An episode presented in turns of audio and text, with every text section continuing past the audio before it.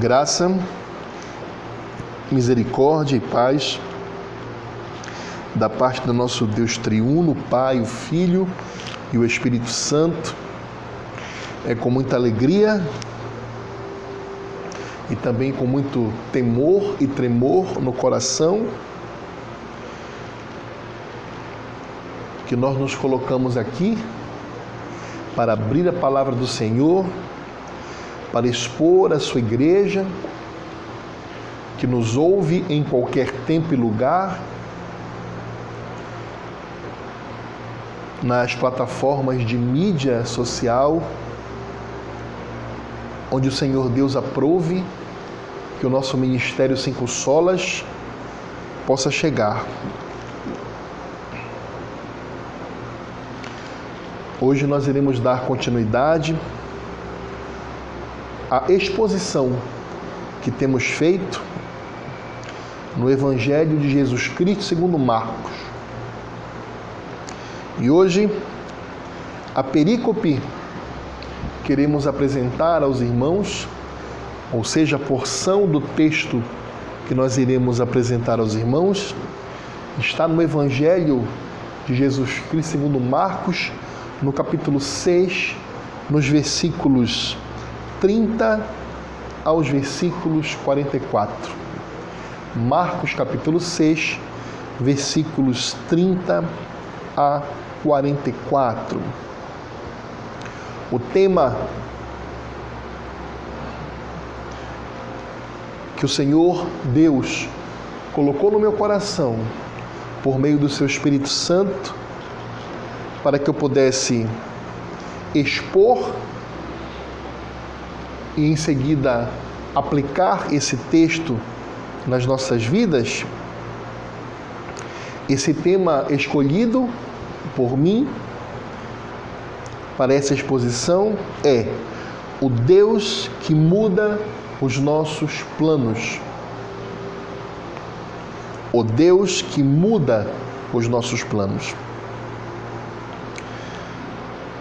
Os textos paralelos que nós iremos utilizar nessa exposição estão em Mateus capítulo 14, versículos 13 a 21. Mateus capítulo 14, versículos 13 a 21 Lucas capítulo 9, versículos 10 a 17. Lucas capítulo 9, versículos 10 a 17 e João capítulo 6, versículos 1 a 14. João capítulo 6, versículos 1 a 14.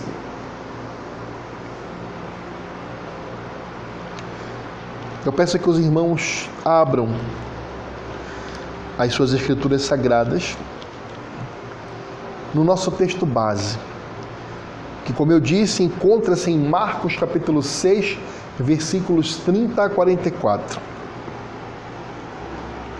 Marcos capítulo 6, versículos 30 a 44. Vamos ler o que diz a palavra de Deus a primeira multiplicação de pães e peixes. Voltaram os apóstolos à presença de Jesus lhe relataram tudo quanto haviam feito e ensinado. E ele lhes disse: Vinde repousar um pouco à parte, num lugar deserto, porque eles não tinham tempo nem para comer visto serem numerosos os que iam e vinham. Então foram sós no barco para um lugar solitário. Muitos, porém, os viram partir e, reconhecendo-os, correram para lá, a pé, de todas as cidades, e chegaram antes deles. Ao desembarcar, viu Jesus uma grande multidão e compadeceu-se deles, porque eram como ovelhas que não têm pastor. E passou a ensinar-lhes muitas coisas. Em declinando a tarde, vieram os discípulos a Jesus e lhe disseram: É deserto este lugar, e já avançada a hora. Despede-os, para que, passando pelos campos ao redor e pelas aldeias, comprem para si o que comer. Porém, ele lhes respondeu: Dai-lhes vós mesmos de comer. Disseram-lhe: Iremos comprar duzentos denários de pão para lhes dar de comer? E ele lhes disse: Quantos pães tendes? E de ver. E, sabendo eles, responderam: Cinco pães e dois peixes.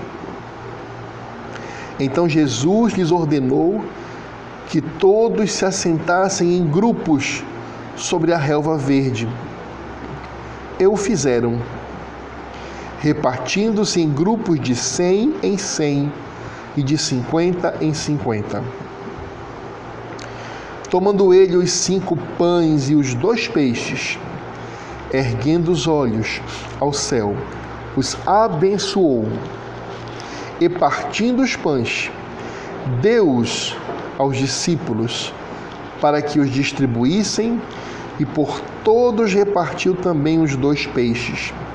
Todos comeram e se fartaram, e ainda recolheram doze cestos cheios de pedaços de pão e de peixe. Os que comeram dos pães eram cinco mil homens.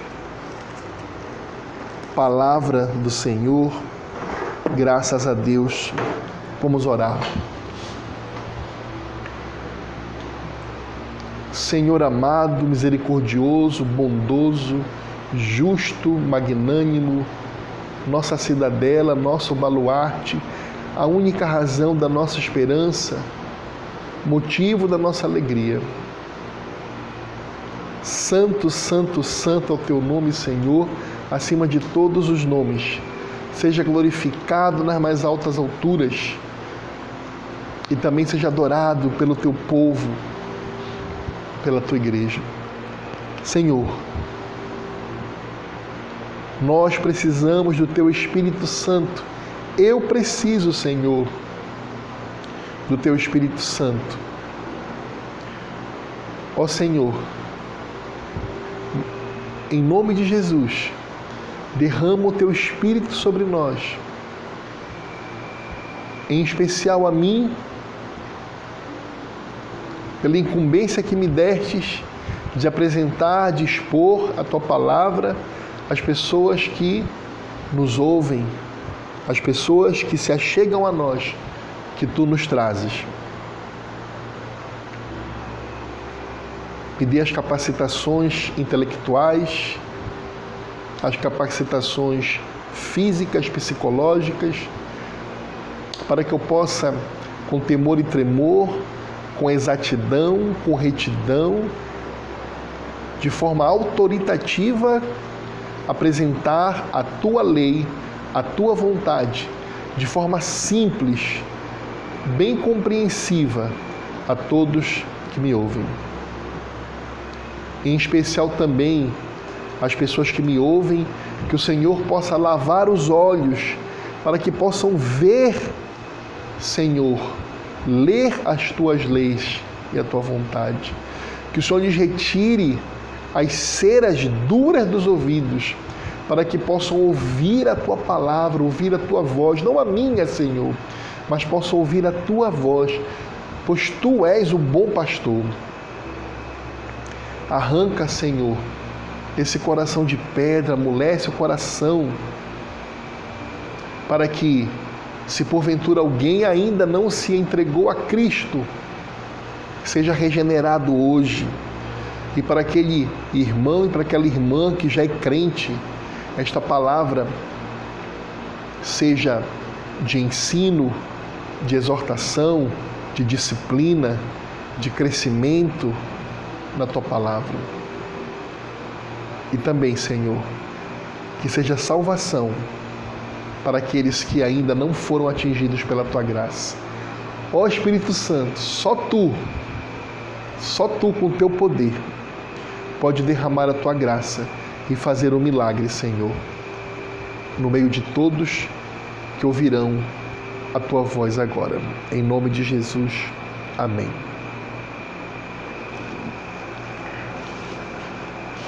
Meus irmãos, como sempre fazemos, vamos também ler os textos paralelos. Estes textos paralelos, como eu sempre costumo falar para os irmãos, eles vão praticamente falar, relatar sobre os mesmos fatos que nós já lemos no texto base. Só que grande parte das vezes eles trazem alguma coisa a mais que complementam aquilo que nós já lemos no texto base. Então vamos começar por Mateus capítulo 14. Abri certinho, olha, coisa linda. Mateus capítulo 14, versículos 13 a 21.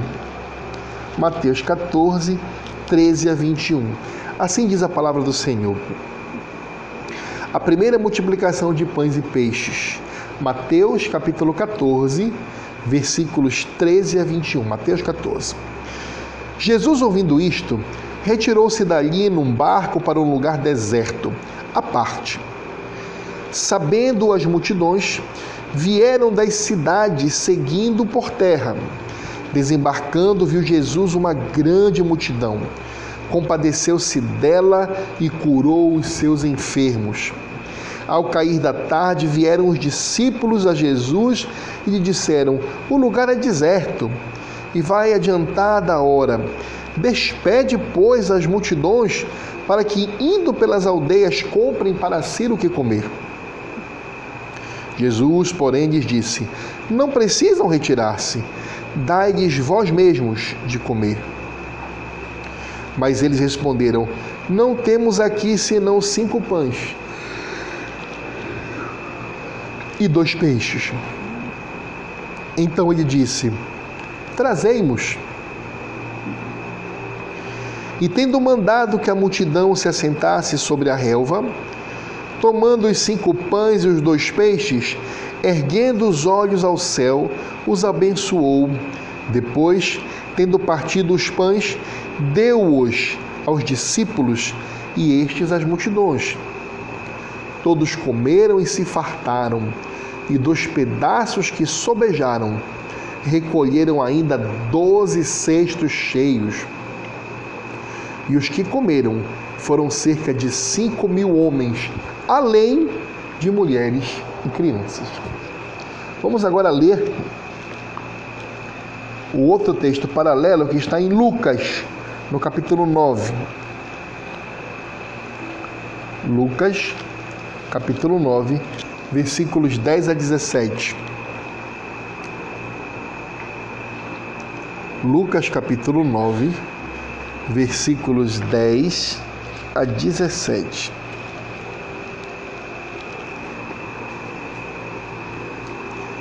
Lucas 9, 10 a 17. A primeira multiplicação de pães e peixes. Ao regressarem, os apóstolos relataram a Jesus tudo o que tinham feito. E levando-os consigo, retirou-se à parte para uma cidade chamada Betsaida. Mas as multidões, ao saberem, seguiram-no, acolhendo-as, falava-lhes a respeito do reino de Deus e socorria os que tinham necessidade de cura. Mas o dia começava a declinar. Então se aproximaram os doze e lhe disseram: Despede a multidão, para que, indo às aldeias e campos circunvizinhos, se hospedem e achem alimento, pois estamos aqui em lugar deserto. Ele, porém, lhes disse: Dai-lhes vós mesmos de comer. Responderam eles: Não temos mais que cinco pães e dois peixes, salvo se nós mesmos formos comprar comida para todo este povo. Porque estavam ali cerca de cinco mil homens. Então disse aos seus discípulos: Fazei-os sentar-se em grupos de cinquenta. Eles atenderam, acomodando a todos, e tomando os cinco pães e os dois peixes, erguendo os olhos para o céu, os abençoou, partiu e deu aos discípulos para que os distribuíssem entre o povo. Todos comeram e se fartaram, e dos pedaços que ainda sobejaram foram recolhidos doze cestos. E por último, vamos agora ler João, capítulo 6, versículos 1 a 14. João 6, 1 a 14. A multiplicação de pães e peixes. João, capítulo 6, versículos 1 a 14.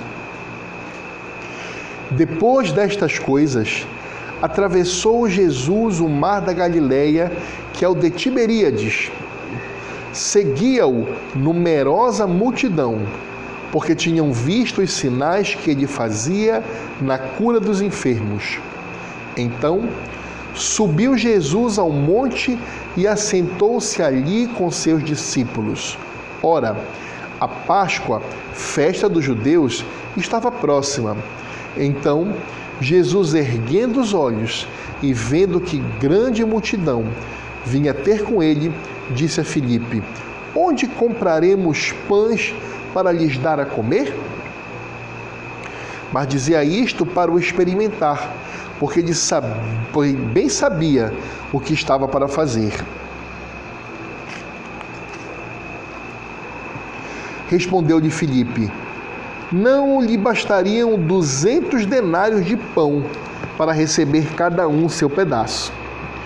Um de seus discípulos, chamado André, irmão de Simão Pedro, informou a Jesus: Está aí um rapaz que tem cinco pães de cevada e dois peixinhos.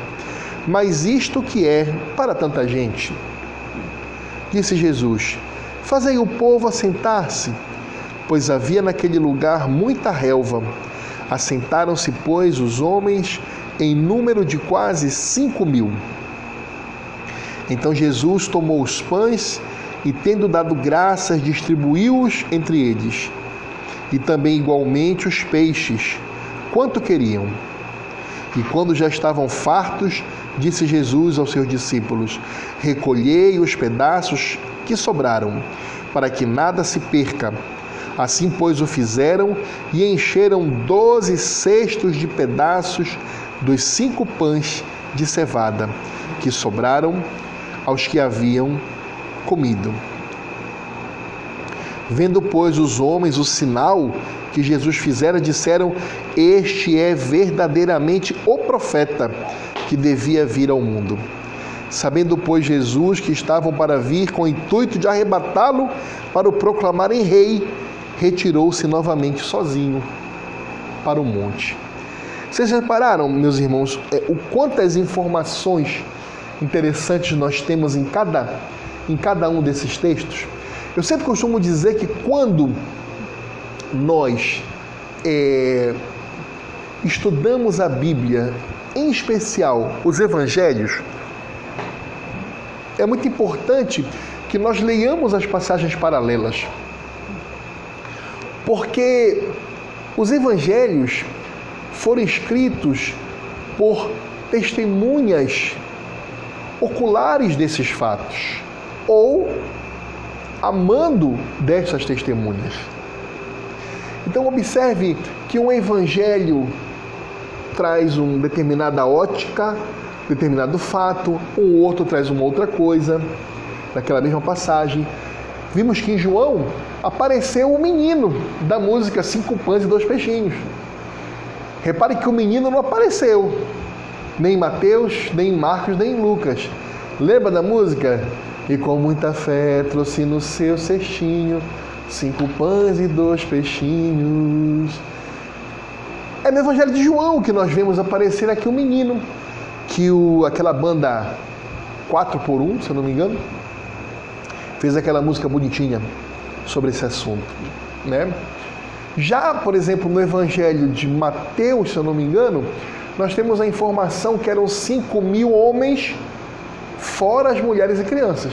Ou seja, que havia que haviam muito mais pessoas ali. Então note, cada um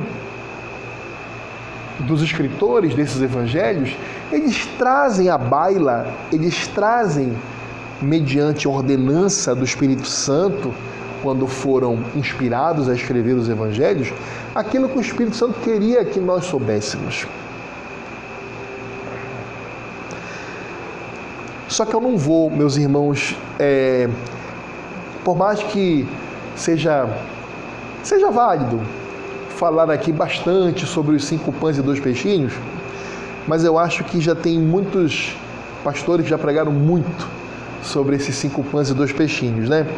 É, o tema que Deus colocou no meu coração, como eu falei para vocês, para levar esse evangelho para vocês, essa perícope, é o Deus que muda os nossos planos. E eu confesso aos irmãos que eu fiquei com muita vontade de colocar a palavra exata para aquilo que eu penso que em toda a Bíblia nós vemos que Deus faz com nossos planos humanos. Eu queria colocar assim, mas aí eu fiquei um pouco temeroso. Enfim, eu escrevi, eu acho que o que está escrito aqui é o que o Senhor Deus permitiu que fosse escrito. Então, o que eu escrevi é o que o Deus que muda os nossos planos. Mas a minha vontade era colocar o Deus que destrói os seus planos. A minha vontade era essa. Porque é aquilo que realmente eu vejo na Bíblia. Só que aprove a Deus eu colocasse isso, o Deus que muda os nossos planos. A título de considerações iniciais desse sermão, é, é importante que o irmão, a irmã, que você que me ouve, tenha na sua mente que ainda na Galileia, a oeste do lago da Galileia, né, nós temos alguns relatos em especial nessa perícope, muito importantes para nós estudarmos. Então, nós estamos ainda com Jesus Cristo e seus apóstolos, seus discípulos, é, no lado oriental. Uh, perdão, no lado ocidental, a oeste, tá? A oeste do Mar da Galileia. Então Jesus ainda está ali na Galileia, a oeste do Mar da Galileia, com seus discípulos, com seus apóstolos, exercendo o seu ministério. E esta perícope que em todos os evangelhos, a nossa Sociedade Bíblica do Brasil, nos quatro, essa perícope está nos quatro evangelhos, Mateus, Marcos, Lucas e João, a SBB escolheu colocar como ênfase a multiplicação dos pães e peixes.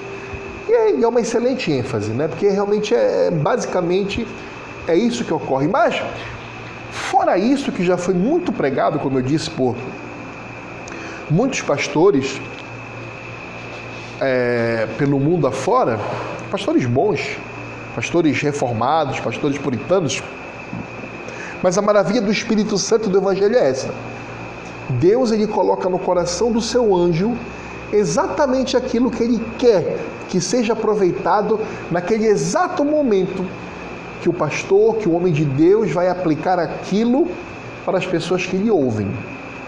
Então, existem muitas, mas muitas mesmo, é, informações e, e aplicações importantes para a nossa vida que nós podemos extrair desse texto.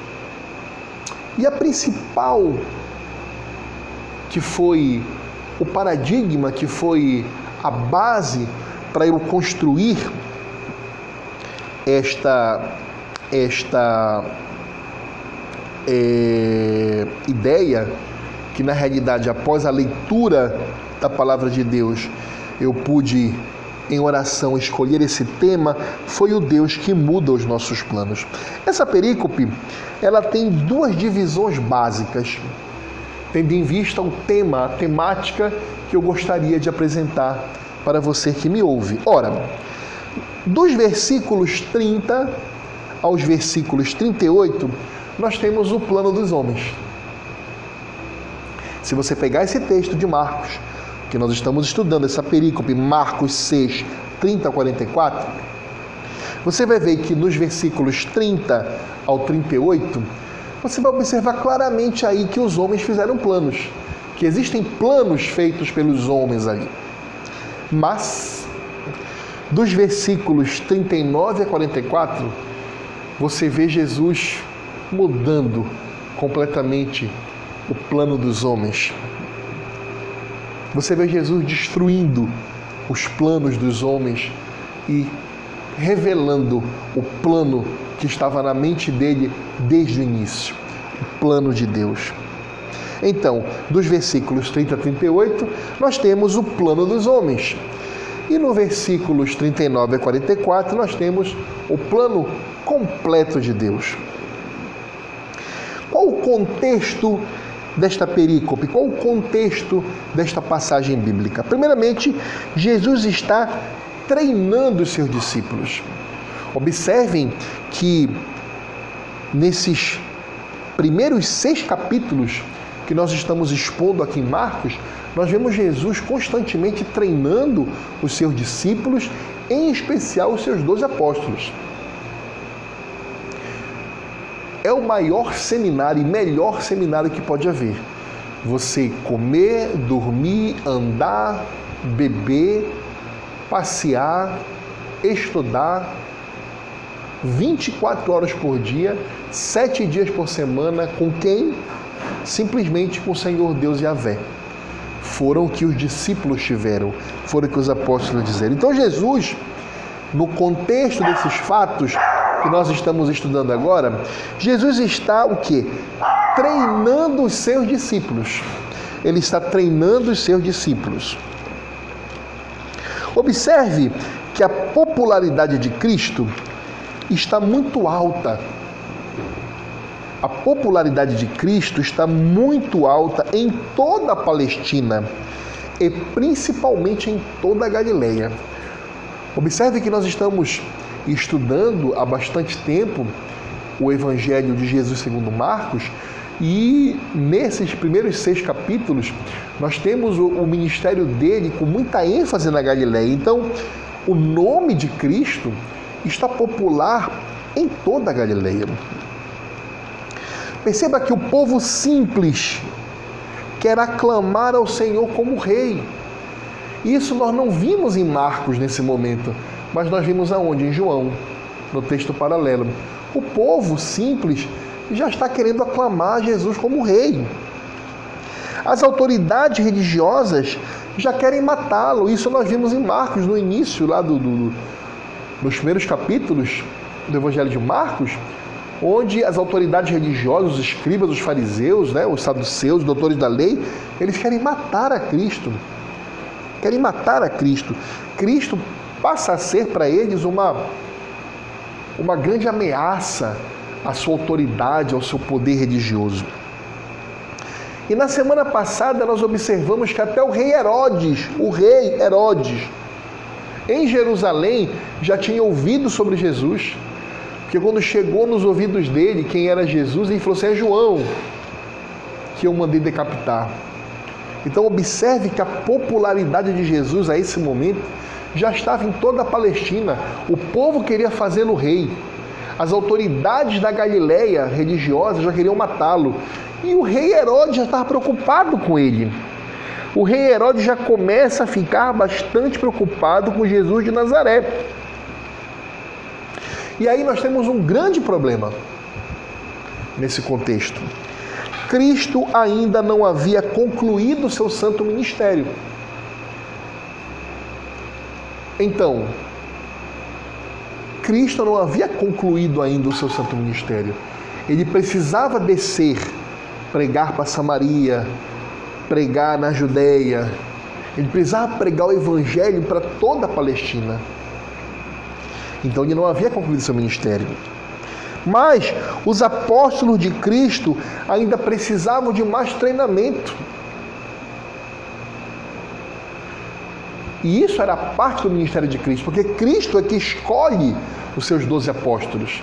Os seus doze apóstolos são a continuação da obra do Senhor. E nós, como igreja hoje, somos continuação da obra dos apóstolos. Porque a ordenança de Cristo foi: ide e fazei discípulos de todas as nações. E depois de nós fazermos discípulos,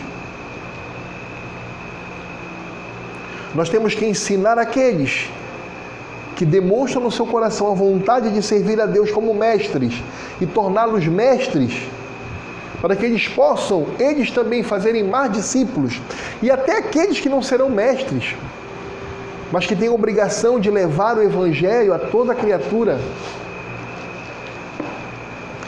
Então, repito, a obra, o ministério de Cristo ainda não estava concluído. E tudo isso, essa junção de fatores, o ódio das autoridades religiosas, a fama de Cristo entre o povo querer fazê-lo rei, a chegada do nome de Cristo nos ouvidos de Herodes, tudo isso, se, se Jesus não tivesse tomado precauções, poderia levar a uma conclusão sangrenta antes do tempo. O que, obviamente, o Senhor, na sua soberania, não deixaria isso acontecer ele iria concluir todo o seu ministério. Porque ele é Deus. Ele iria pregar o Evangelho a todas as ovelhas perdidas que estavam na Palestina e ele ia terminar o treinamento dos seus discípulos e apóstolos. Então o que Cristo faz? Cristo toma aquilo que os militares, os generais, costumam chamar quando observam que os seus planos estão em risco, em perigo, e isso pode causar muitos prejuízos para a sua campanha. Cristo faz uma retirada estratégica. Foi necessário neste momento uma retirada estratégica do nosso Senhor. E o nosso Senhor, ele fez quatro retiradas da Galileia. Foi necessário que ele se retirasse da Galileia, que ele procurasse locais um pouco mais distantes, para que esse caldeirão de impiedade não viesse a prejudicar o reino de Deus, que estava sendo pregado ao povo de Deus. E essas quatro retiradas que Cristo faz da Galileia, a primeira foi para o litoral ocidental do Mar da Galileia.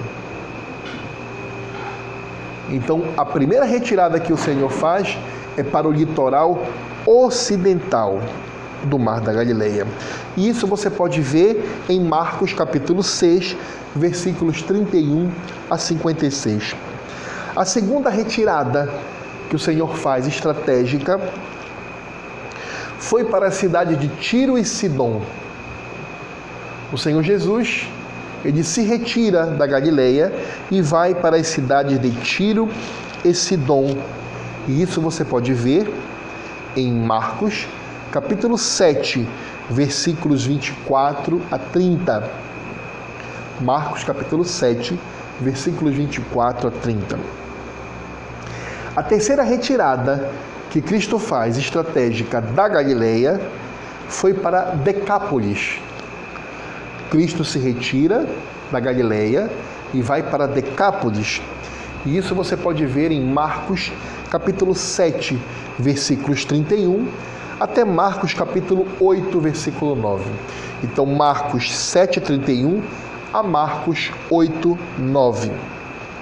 E a quarta e última retirada que Cristo faz da Galileia foi para Cesareia de Filipe. Então Cristo sai da Galileia, faz uma retirada estratégica e vai para Cesareia de Filipe. E isso você pode ver em Marcos capítulo 8, versículo 10, até Marcos capítulo 9, versículo 50. O contexto da perícope que nós iremos estudar hoje está inserido nesta primeira retirada que Cristo faz da Galileia. Então nós iremos estudar esta primeira retirada estratégica que Cristo sai da Galileia e vai para o litoral ocidental do Mar da Galileia. E nós estudaremos hoje apenas os versículos 30 a 44, mas essa retirada vai até o versículo 56. A primeira retirada que ele faz para é, o litoral ocidental do Mar da Galileia. Os outros versículos nós veremos em outras perícopes, em exposições futuras. Mas hoje nos deteremos nessa perícope até o versículo 44, mas que você tenha em mente que esta perícope está inserida nesta primeira retirada que Cristo faz estratégica por conta deste deste caldeirão de impiedade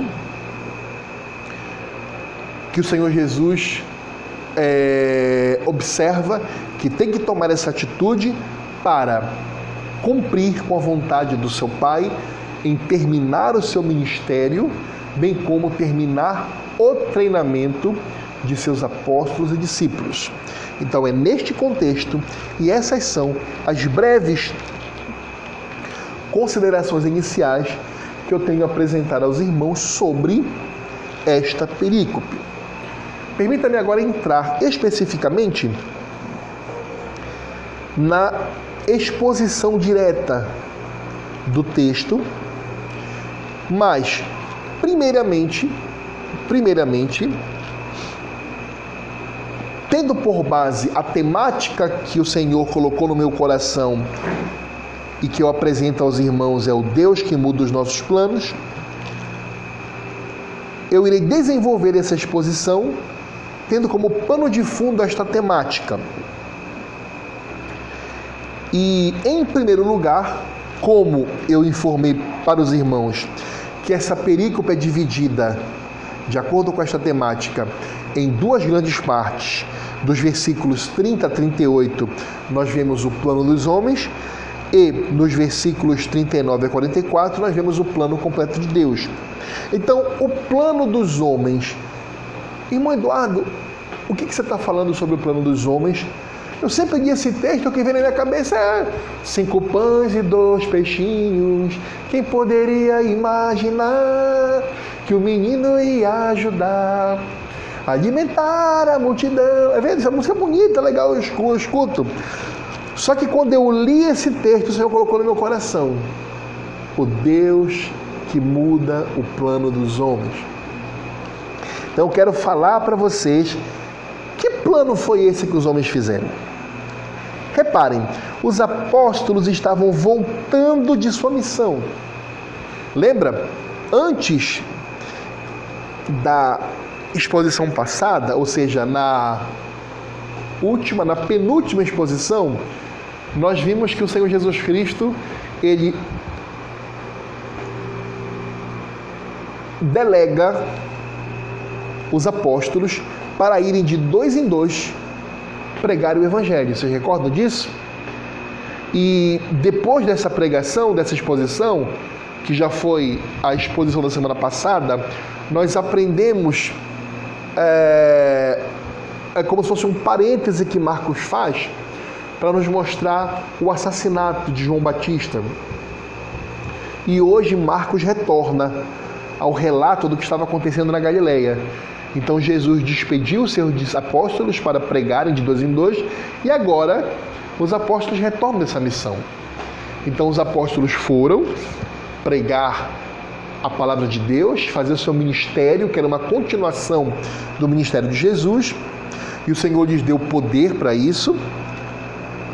E os apóstolos fizeram milagres, curaram enfermos também, expeliram demônios. E eles estavam então voltando desta missão. E repare que em todos os quatro textos que nós lemos, nós vimos, ou diretamente ou indiretamente, que eles estavam muito cansados. Muito cansados. E de certo, eles necessitavam de descanso. Imagine a missão que eles tiveram, foram de dois em dois, para pregar ali o Evangelho, curar enfermos, expelir demônios, na autoridade no nome do Senhor Jesus, continuando a obra de Cristo, eles estavam muito cansados. Inclusive a palavra de Deus diz que eles não tinham nem tempo de comer, porque era muito trabalho. Então o plano deles era, gente, acabamos aqui parte da missão, vamos voltar com o Senhor e vamos dar uma descansada. Então esse era o plano dos homens. Vamos descansar. Vamos dar um time, uma pausa Vamos descansar, já fizemos muita obra agora, é hora de nós descansarmos. Vamos descansar. Mais à frente, nós temos também outro plano dos homens.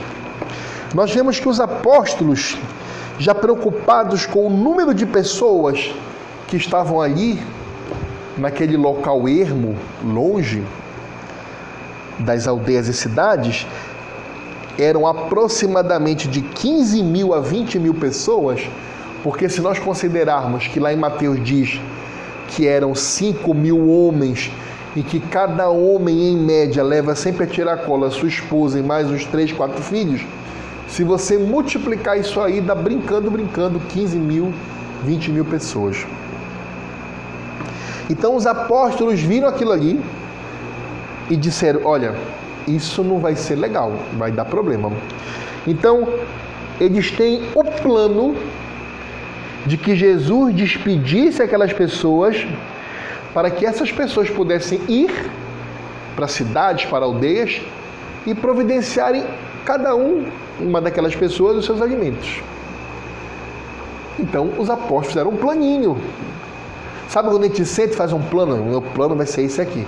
Os apóstolos olharam, é muita gente, nós não temos como alimentar esse povo. Senhor, despede-os para que eles possam ir lá se alimentar. Você já passou a compreender onde eu quero chegar, né? Esse era o plano dos homens. Ao mesmo tempo que eles voltaram cansados das suas missões, e o plano era descansar, plano justo até, não era um plano pecaminoso, não. Não é pecaminoso quando o pastor está cansado, vai tirar umas férias. Quando o pastor está cansado, vai descansar um pouquinho, vai viajar com a sua família. Quando o missionário tem um momento de descanso. Não é, descanso não é pecado. Não é pecado quando a gente observa alguma coisa, olha, não vai dar o dinheiro, então cada um providencia aqui um pouquinho e tal. Não é pecado também isso. Mas, neste contexto aqui também não foi pecaminoso. Mas neste contexto aqui, nós podemos observar que eram planos humanos. Terminou nossa missão aqui agora, por hora, vamos descansar. Ah, tem muita gente aqui, vamos despedir para que eles possam cada um dar o seu jeito aí para comer alguma coisa. Planos humanos foram feitos. Então a primeira parte da perícope nós podemos observar o plano dos homens. E na segunda parte da perícope, nós podemos observar o plano completo de Deus. Jesus pretende continuar o treinamento de seus apóstolos, como de fato o faz. Os apóstolos chegaram cansados? Chegaram. E o próprio Senhor Jesus, vendo o cansaço deles, ele propõe, propõe, olha, vamos pegar um barco, Vamos para um local mais tranquilo, onde lá vocês vão repousar, descansar um pouquinho. Mas o Senhor Jesus já sabia o que ia acontecer. Ele sabia o que ele iria fazer. E isso está até no Evangelho de Lucas, se eu não me engano. Sabendo ele o que pretendia fazer.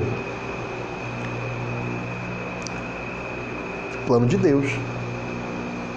O plano dos apóstolos, com certeza, a vontade humana era descansar numa boa na beira da praia, só deixando, sabe, sabe aquele peixinho fritando na brasa, na beira da praia, e o seu pé descalço só coçando assim na areia, e aquela onda vai e vem, e aí o ventinho traz aquele.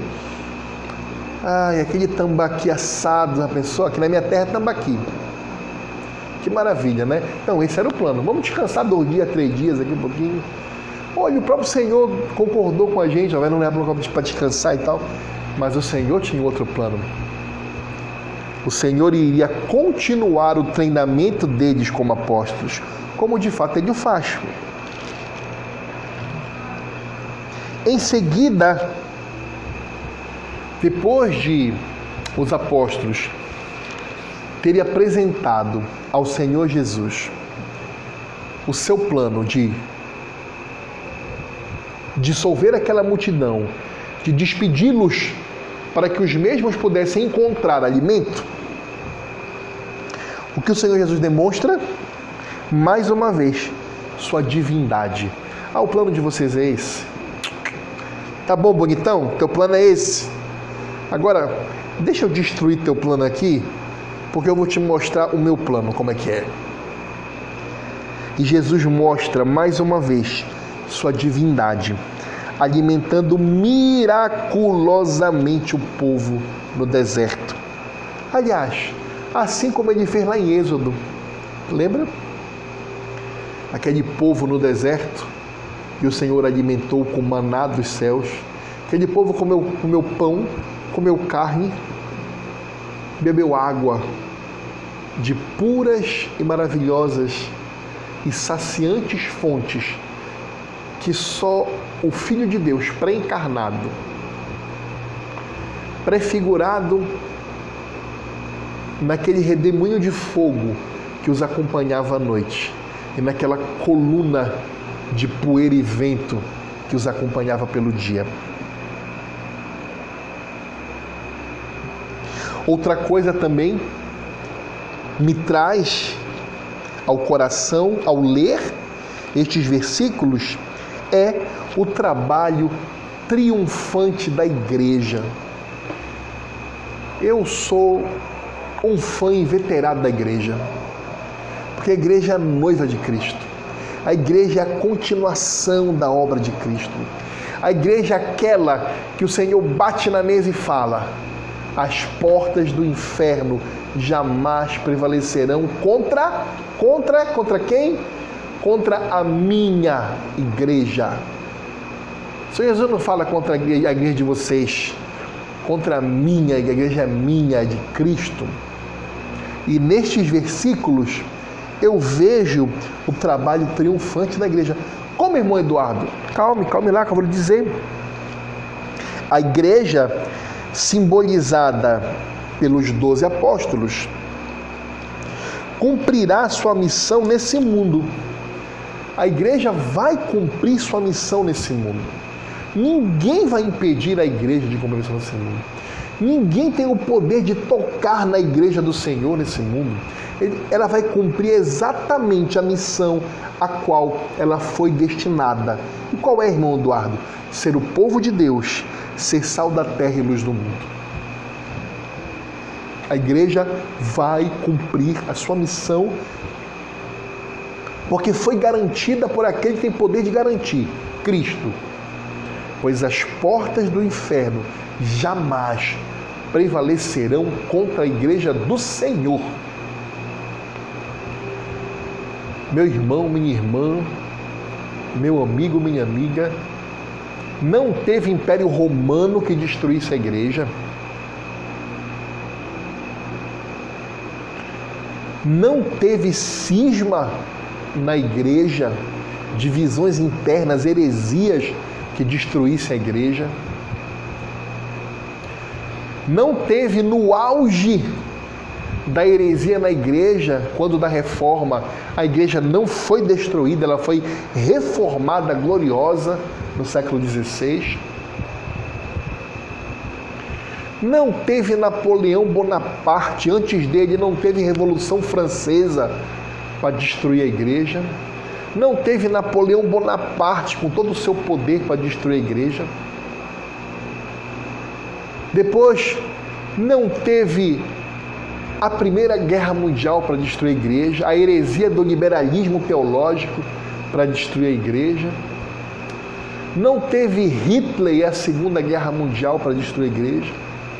Ah, meu amigo, minha amiga, meu irmão, minha irmã. Não seja tolinho. Não vai ser a China que vai destruir a igreja. Ninguém vai destruir a igreja. A igreja é triunfante.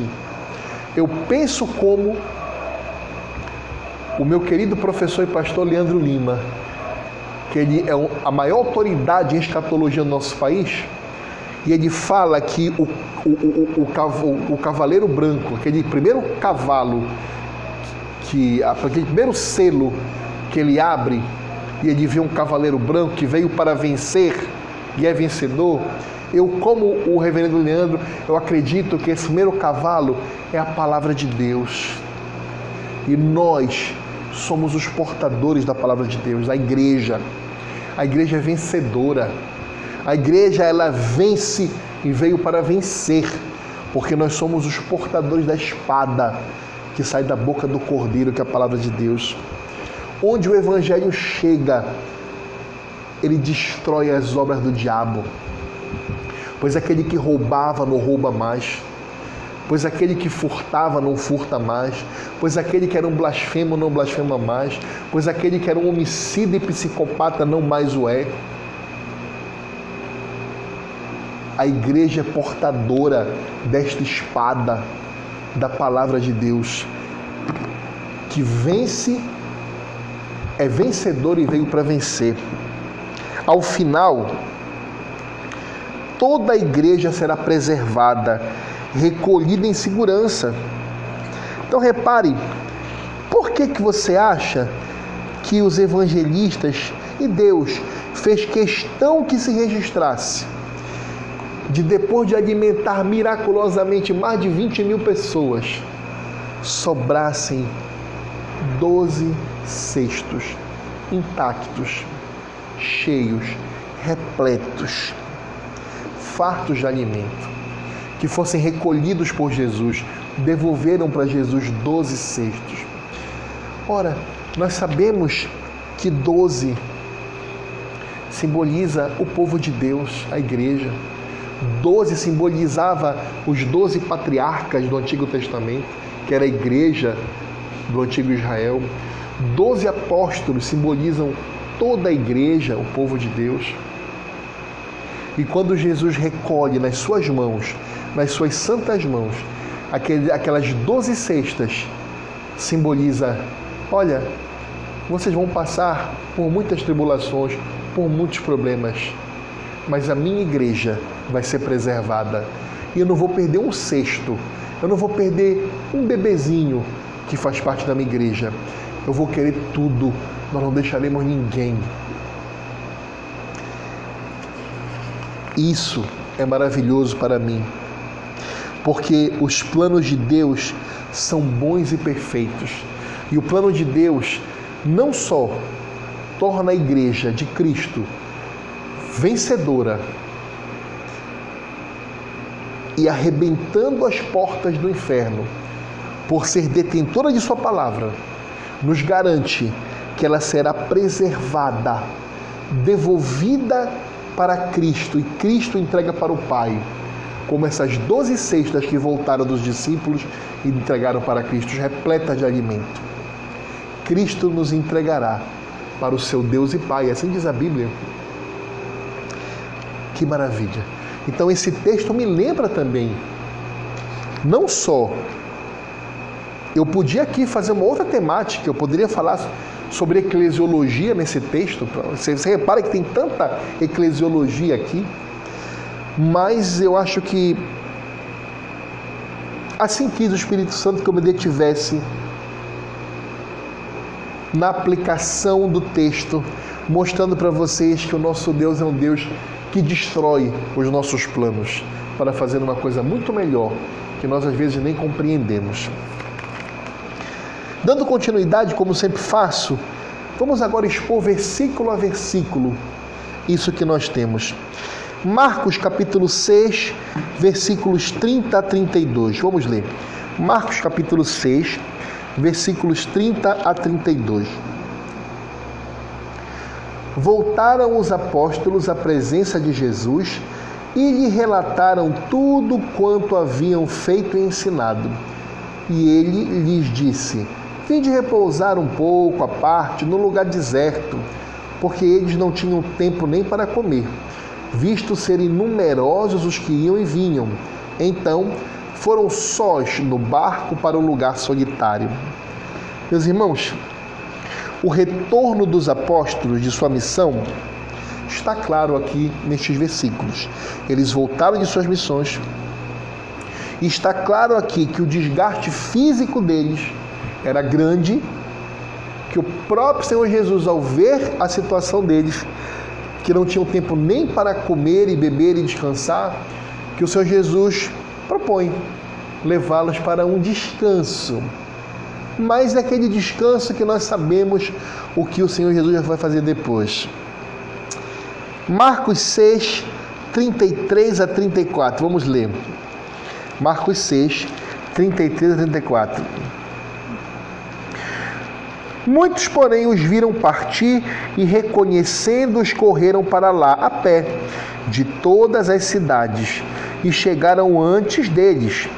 Ao desembarcar, viu Jesus uma grande multidão e compadeceu-se deles, porque eram como ovelhas que não têm pastor, e passou a ensinar-lhes muitas coisas.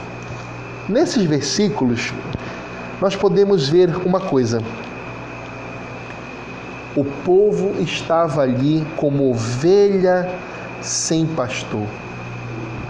O povo estava ali necessitado,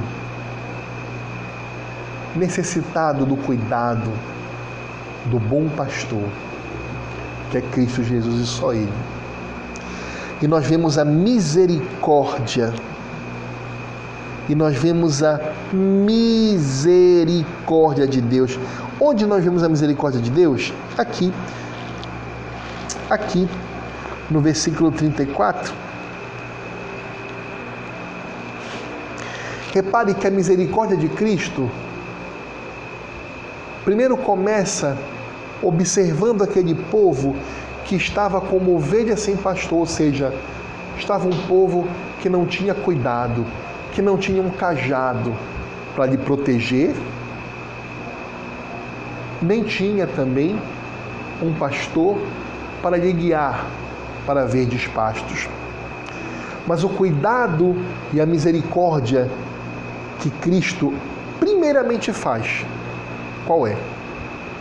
Está no versículo 34 a primeira coisa que Jesus faz, repare, não foi da água, não foi da comida, não foi nada disso. Não estou dizendo que às vezes é necessário fazer primeiro isso para depois se pregar o evangelho, mas neste caso, a primeira coisa que Jesus fez é passou a ensinar-lhes muita coisa. Então, observe que a misericórdia de Cristo começou sendo manifestada de maneira prática, primeiramente por quê? Por ensinar-lhes. Percebem? Então Jesus ali, ele olhou, viu aquele povo como ovelha sem pastor e ele passou a ensinar-lhes. Por quê, meus irmãos? Você já sabe responder. Porque nem só de pão viverá o homem, mas de toda palavra que procede da boca de Deus. Então, ensinar aquele povo era alimentar aquele povo. E mais, como o Senhor Jesus falou para a mulher samaritana no poço de Jacó, ele falou assim: Mulher, se tu soubesses quem está aqui, tu que me pedirias, e eu te daria a água da vida, que você beberia e nunca mais teria sede. Aquele povo que estava ali na frente do Senhor Jesus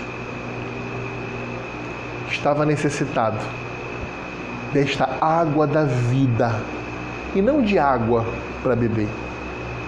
Eles precisavam da verdadeira água viva, da fonte que vem do Filho eterno de Deus. comida, nem só de pão viverá o homem, mas de toda a palavra que procede da boca de Deus. E de água. No deserto, mulher,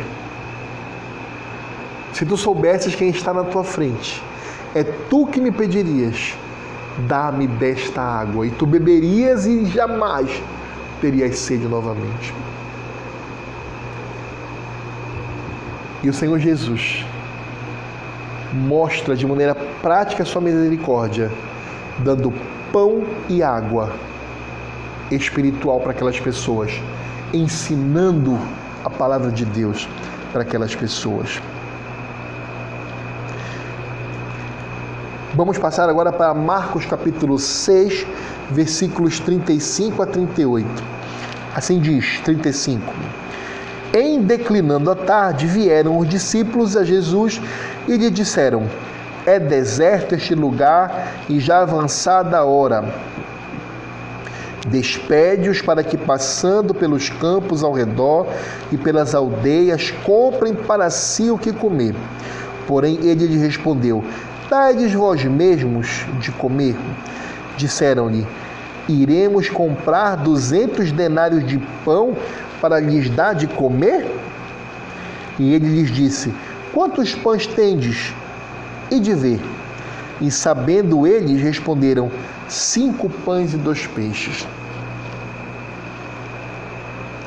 Meus irmãos, nesse momento, nós podemos observar que havia uma grande preocupação e uma legítima preocupação, porque aquilo ali era um problema e tanto.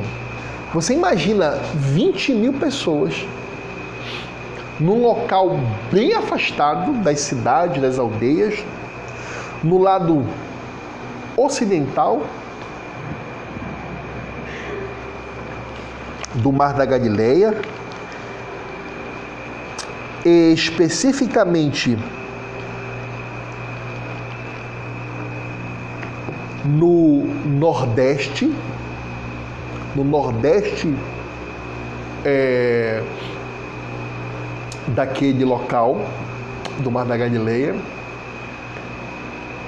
e os apóstolos, com uma preocupação legítima, mais uma vez vão falar com o homem Jesus e acabam ouvindo de resposta o Deus Jesus. Isso é muito parecido com o que houve lá naquela primeira travessia de barco. Lembra? É muito parecido. Jesus dormia tranquilamente e trovão e vento e ondas. Um dia desse, recentemente, eu vi no YouTube um, num, no, no, no, no canal cristão de um homem que foi a Galileia num barco bom e ele pagou para uma pessoa que ele queria ver como é que era um, maremoto no mar da Galileia. E ele filmou. Gente, eu vi as imagens e eu fiquei com medo do meu quarto. Era aterrorizante, a água entrava por tudo que era canto do barco e tremia, e, e, e, e relâmpago. Eu imaginei, nossa, e eu já ensinei para vocês um pouco de geografia da Palestina e mostrei que esses, que esses, termos, esses maremotos, esses tempestades, melhor dizendo, no Mar da Galileia são bem constantes, né? por conta das configurações ali geológicas daquele local. E Jesus estava, olha, dormindo, tranquilo, naquele barco. Aqueles discípulos naquele barco estavam com um problemão. Era ou não era um problema? Vamos ser sinceros, era um grande problema. Era um grande problema. A preocupação deles era justa? Era. Eles não querem morrer, nem eu, nem você, a gente não quer morrer. Vamos morrer, gente. Mestre, não te importa que nós morramos? A gente está aqui tirando água do barco e tu estás aí dormindo sem fazer nada? Parece com a história de agora. Mestre, não te importa que essas pessoas não tenham que comer? Nós não temos como dar comida para eles. Mestre, não te importa que morramos aqui? Eles foram cutucar o homem, Jesus, mas despertaram e receberam a resposta do Deus Jesus. Homens de pouca fé. Mar, ventos, aquietem-se. E agora aqui nesse momento, dê de vós o que comer, mas, mas nem 200 denários, um denário, que é uma, que é uma moeda romana na época, alimentava um trabalhador por um dia. Um denário alimentava um trabalhador por um dia inteiro. Ou seja, ele fazia refeições dele com um denário. E aqui o discípulo fala: nem 200 denários vai dar para sustentar essa multidão. Mais de 20 mil pessoas. Jesus fala: bem de vós que comer. Havia um grande problema. E era uma preocupação legítima. Mas tanto problema quanto a preocupação era de homens. Homens e seus problemas. Homens e suas preocupações. Meu irmão, minha irmã, eu não sei qual é o seu problema. Eu não sei qual é a sua preocupação. Agora, pode até ser legítima. O seu problema pode ser um problema sério de verdade. Sério de verdade. Aos olhos do homem, problema insolúvel. E a sua preocupação, o seu choro, podem também ser legítimos. Está doendo. E acredite, nós sabemos que dói, porque nós sofremos também, somos pó como vocês. Mas nunca se esqueça: homens e seus problemas, homens e suas preocupações. Diante de Deus, isso não é nada. Vamos ler Marcos, versículos 39 e 44, onde nós vamos ver a solução que Jesus dá para isso.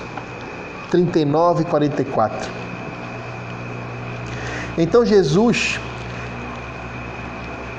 lhes ordenou que todos se assentassem em grupos sobre a relva verde, e o fizeram repartindo-se em grupos de cem em cem e de cinquenta em cinquenta. Tomando ele os cinco pães e os dois peixes, erguendo os olhos ao céu, os abençoou e, partindo os pães, deu-os aos discípulos para que os distribuíssem, e por todos repartiu também os dois peixes. Todos comeram e se fartaram, e ainda recolheram doze cestos cheios de pedaços de pão e de peixe. Os que comeram dos pães eram cinco mil homens. Os homens e seus problemas, os homens e as suas preocupações, levaram-nas ao homem Cristo e mais uma vez, como no Mar da Galileia, tiveram como resposta o Cristo Deus agindo. O Cristo Deus, em sua soberania, em sua divindade, cria matéria, cria átomos. Imagine átomos sendo criados ali, porque pão é átomo. Imagine átomos sendo criados ali. Imagine elétrons sendo, colocados no lugar, aqueles campos magnéticos, cada nêutron no seu lugar, Jesus na hora fazendo tudo isso. Imagine o poder da divindade criando criando matéria. Uma coisa maravilhosa que eu estudei desses versículos é que todos esses verbos utilizados aqui no grego koine, aqui no versículo no versículo é, 41, que diz assim, ó, olha esses verbos. É, tomando, erguendo, abençoou, partindo. Todos esses verbos no grego koine, tomando, erguendo, abençoou, partindo, estão no modo chamado aoristo grego. Esse modo aoristo, ele significa ação imediata. É Cristo fazendo na hora. Cristo, naquele exato momento, ele pegando os cinco pães e os dois peixes, e o que o escritor quer nos dizer nesse modo auristo é, é, essa coisa imediata, é ação imediata. Ele está pegando, ele está erguendo aos céus, ele está abençoando e ele está partindo. Mas aí muda. O evangelista muda o verbo aqui. No português não dá para compreender muito, mas no grego esse verbo deu, ele tá, Jesus está fazendo imediatamente. Ele está agradecendo, orando e tal, partindo. Mas quando ele passa a dar, o verbo muda. O verbo ele deixa de ser o aoristo grego, a sua conjugação, e a sua flexão passa a ser no tempo imperfeito. Significa que enquanto Cristo ia dando esse, esse tempo imperfeito, significa continuidade. Então, o milagre ia sendo feito enquanto Cristo ia dando o pão. Então, Cristo imediatamente tomava o pão, os peixes, dava graças, orava, partia no auristo, imediatamente. Mas quando ele passa, Marcos, para o tempo imperfeito, Marcos no Coenê quer dizer que o milagre passou a se realizar naquele momento, quando Cristo passava a dar. Então, quando Cristo dava para os apóstolos, olha, toma, distribui. Cristo ia dando o milagre se fazendo continuamente. E Cristo ia dando e não parava. E Cristo ia fazendo átomos e moléculas e, e prótons e elétrons e nêutrons e neutrinos ia passando. Ia passando, era pão, era peixe, era pão, era peixe, era pão, era peixe. E tudo gostoso ia. E comeu 100 pessoas e Cristo ia dando, ia multiplicando, ele ia dando. E o tempo é um imperfeito do grego koiné. Ou seja, ele ia dando, ia fazendo, ia dando, ia criando, ia fazendo, ia fazendo. Que nem o azeite na, na, na botija da viúva, que enquanto enquanto ela ia derramando na bacia, o milagre ia fazendo, as moléculas iam sendo criadas e Deus ia fazendo tudo, porque Ele cria ex nihilo, Ele cria do nada.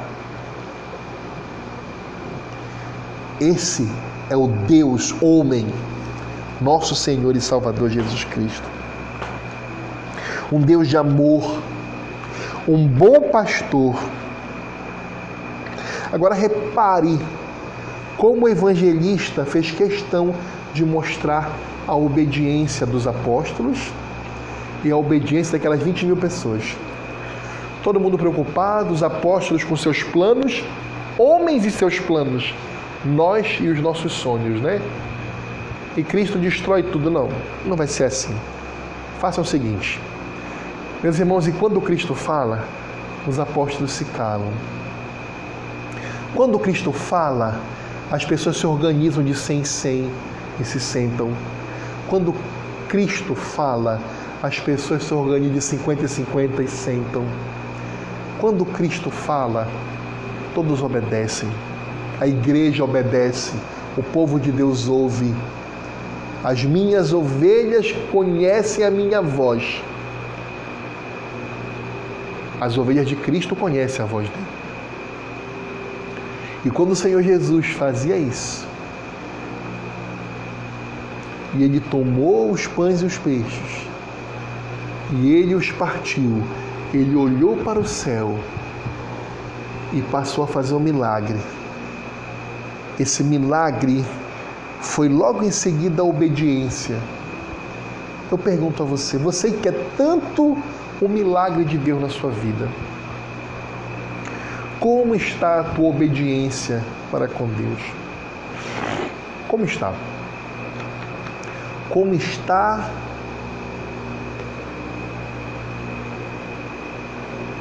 a tua piedade?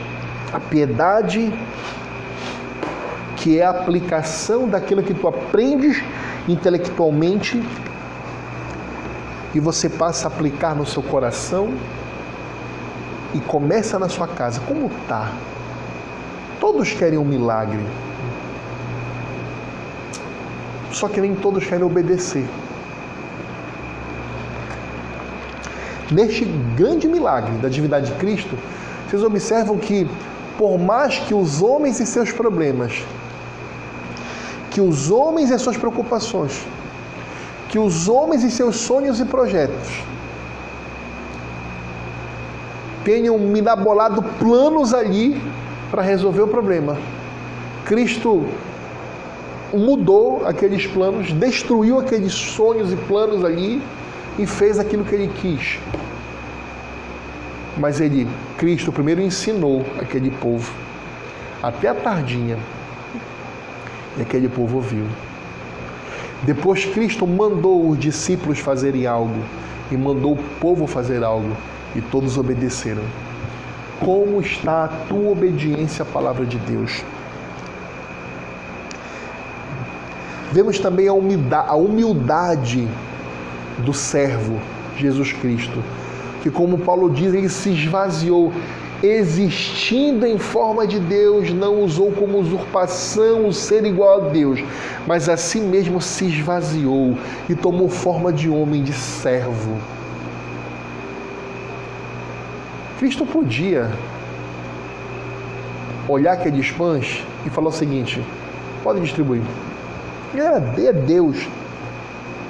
Mas ele se esvaziou. E ele veio para dar testemunho do Pai.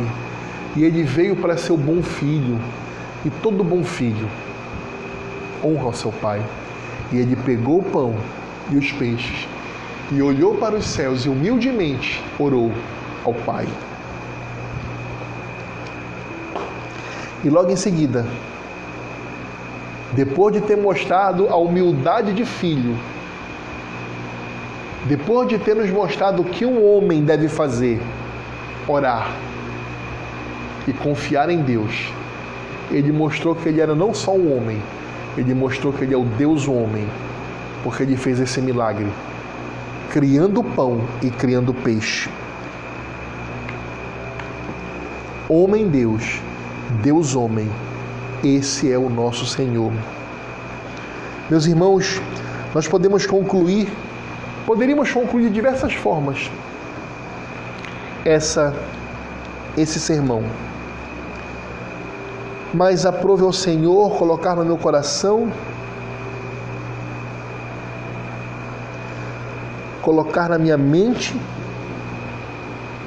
a convicção de que o nosso Deus o Deus das Escrituras, ele muda, ele destrói os nossos planos e, por amor e misericórdia, ele executa os seus próprios planos divinos, que são muito melhores do que os nossos, em nossas vidas, para a glória de seu santíssimo e poderoso nome e para a preservação proteção e bem eternos de seu povo e da sua igreja. Eu quero aplicar o sermão de hoje, primeiramente a você crente. Não se preocupe se seus planos, se seus projetos, se seus sonhos estão se desfazendo na sua frente. Não se preocupe com isso. Lembre-se, homens e os seus problemas, homens e as suas preocupações, homens e seus planos, homens e seus sonhos, homens e seus projetos. Lembre-se, Deus está no controle de tudo e ele irá concluir o plano dele, de Deus, em sua vida. Mesmo que para isso ele tenha e vai destruir os seus, os seus planos, você, homem e mulher. Pois o objetivo principal do plano de Deus é a sua salvação eterna.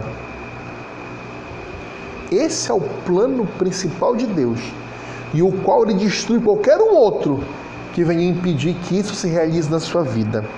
Portanto, meu irmão, minha irmã, tenha fé em Cristo, inabalável, e saiba que o Senhor Deus está no controle de tudo.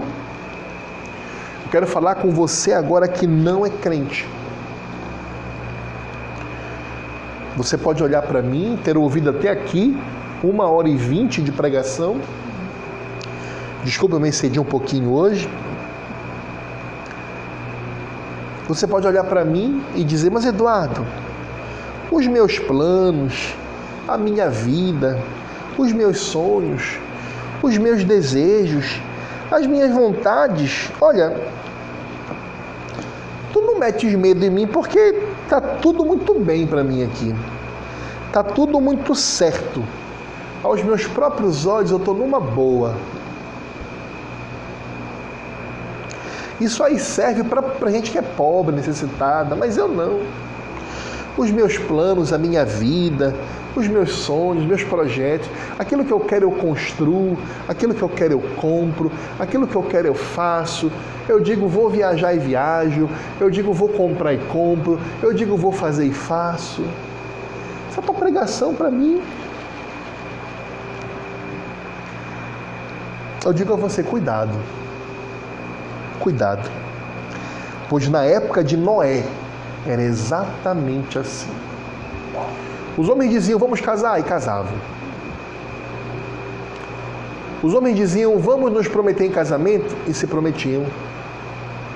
Os homens e as mulheres diziam, vamos negociar, e negociavam. Os homens diziam, vamos comprar e vender, vender e comprar. E eles vendiam e compravam, e compravam e vendiam. Mas você sabe o final da história, né? O que é que eu te lembre? Somente poucas pessoas somente pouquíssimas pessoas sobraram. Todos os outros que achavam que os seus planos, que os seus sonhos, que os seus desejos, que as suas vontades estavam todas numa boa, todas sendo feitas, pereceram no dilúvio. Por isso eu digo, cuidado convertido seja o teu coração por Deus em Cristo Jesus. É a minha oração para você que ainda não confiou sua vida a Cristo. Amém. Vamos orar. Senhor, obrigado pela tua palavra, obrigado pelo teu Espírito Santo que se fez presente aqui. Obrigado porque tua palavra, Senhor, é a espada que ao mesmo tempo protege, mas nos disciplina, mas divide carne de osso, espírito de alma, juntas de nervos. Obrigado, Senhor, que tenha servido de disciplina, exortação, de estudo, de puxão de orelha, de crescimento espiritual para o teu povo, para o teu eleito. E que tenha servido também, Senhor, de conversão de pecadores, de arrependimento de pecados, de confissão de pecados e de salvação para aqueles que não te conhecem. Em nome de Jesus. Amém. Amém.